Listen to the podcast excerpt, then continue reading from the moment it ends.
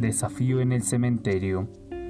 Varias adolescentes habían ido a pasar la noche en la casa de una amiga, aprovechando que sus padres estaban de viaje. Cuando apagaron las luces se pusieron a hablar de un viejo que acababan de enterrar en el cementerio cercano. Se decía que lo habían enterrado vivo y se le podía escuchar arañando el ataúd intentando salir. Una de las chicas se burló de aquella idea, así que las otras la desafiaron a que se levantara y fuera a visitar la tumba. Como prueba de que había ido, tenía que clavar una estaca de madera sobre la tierra de la tumba.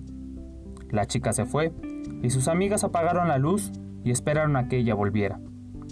Pero pasó una hora y otra más, sin que tuvieran noticia de su amiga.